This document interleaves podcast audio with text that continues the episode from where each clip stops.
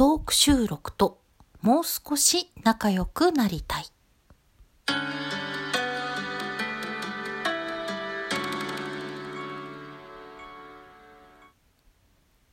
はい、えー、こんにちは、おかんだよです。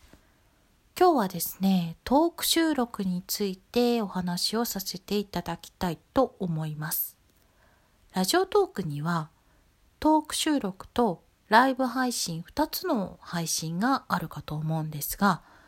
皆さんはど、まあこれはトーカーさん、配信者さんに限りっていう感じになっちゃうんですけれども、どっちが得意とかありますか？私は実はですね、ライブ配信をの方が気楽だなというふうに感じる部分があって、ついライブ配信ばかりしてしまっていたんですけれども、最近ちょっとトーク収録を主に上げている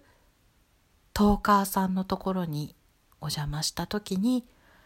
すごく聞きやすくて楽しくてですね。あ、こういう感じのトーク収録なら私もやってみたいなというふうに思って、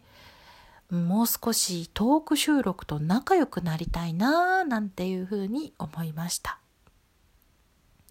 トーク収録がなんで苦手なんだろうっていうふうに考えた時にですね、ライブ配信って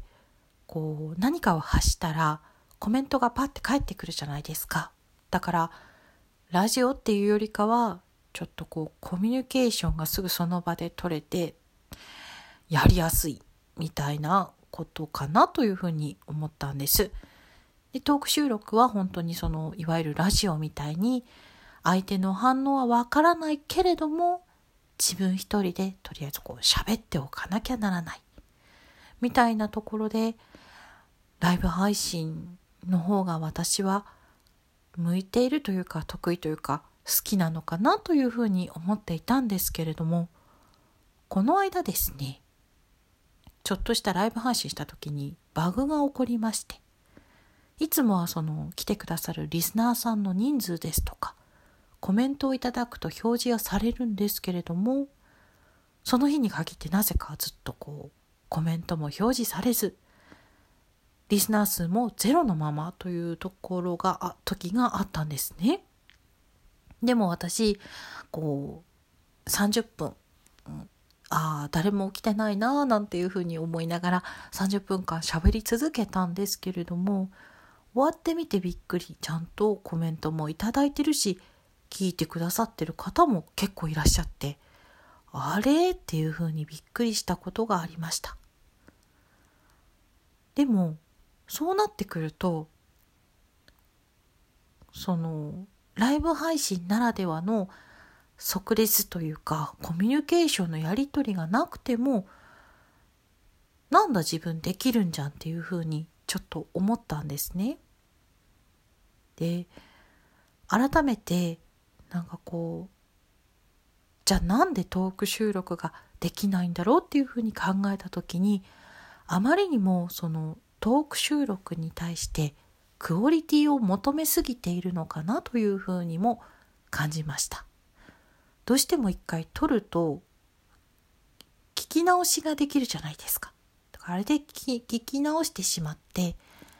こういうところ嫌だなとか気に食わないなとかちょっとでもあって思う部分があると消してしまってまた撮り直してということを繰り返していたんですね。でそうこうしてるうちにあっという間に一日が過ぎてしまいまあ、あの、日がない一日やっぱり、この作業ができるわけでもないので、なかなかね、あの、トーク収録を上げられないということになっていました。でももう少しね、あの、気を楽にって言ったらなんか変なんですけれども、自分に、自分で自分に課しているハードルをもう少し下げて、今年は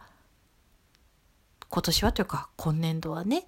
トーク収録ともう少し仲良くやっていきたいなトーク収録を頑張っていきたいななんていうふうに思いました。それでは今日はこの辺で失礼いたします。聞いてくださってありがとうございました。